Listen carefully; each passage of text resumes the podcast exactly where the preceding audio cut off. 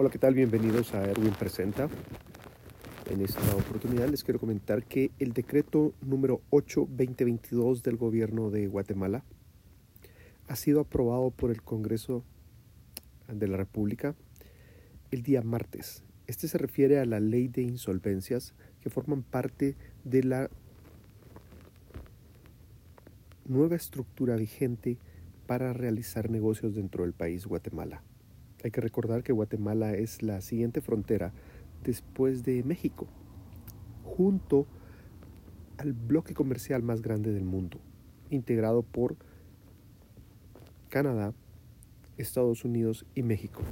Si quieres más información sobre esta noticia, suscríbete.